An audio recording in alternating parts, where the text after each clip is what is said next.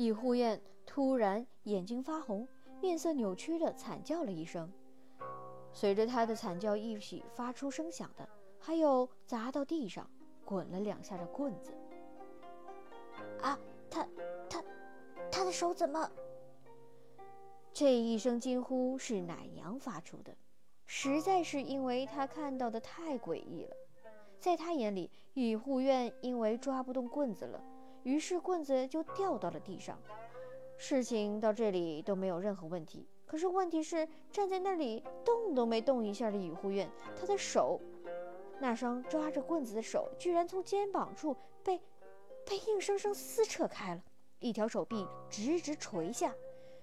摇摇晃晃地挂在袖筒里，另一只手臂则鲜血染红了整个衣袖，直接从他的袖子里掉到了地上。一只手，一只染着鲜血、红黄相间的手，从肩膀被扯断了的手，就那么躺在地上。奶娘倒吸了一口凉气。慕云画赶紧伸手扶住她，见奶娘的脸色苍白。表情惊恐，心里莫名有些懊恼。他这是吓到了奶娘。早知道他给棍子加持重力符的时候，就不该加那么多，搞个脱臼就好了。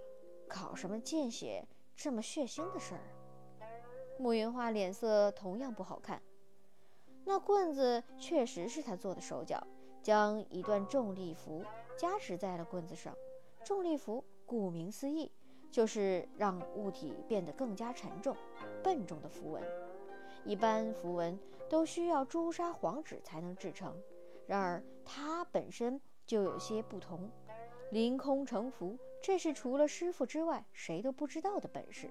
所以，以护院握在手里的那根棍子，重量早已超过了千斤，可绝对不是一只手就可以掂量起来的了。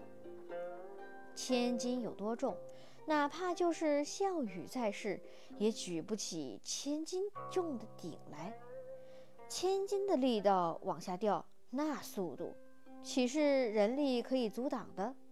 所以那双手自然而然就扯断了。啊！医护院只惨叫了一声，就倒在地上，抽搐的不知生死起来。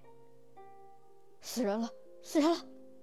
贾护院腿软的一把跌坐到地上，目光呆滞的看着尹护院。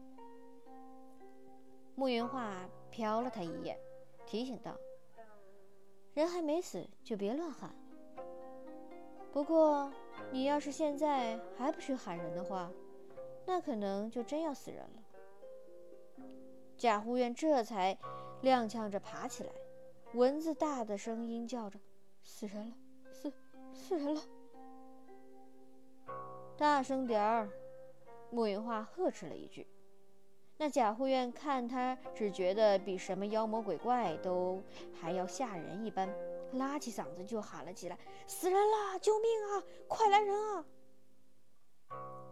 瞧着贾护院摔摔绊绊地跑走，慕云画扶着已经僵硬的奶娘从乙护院的身边走过。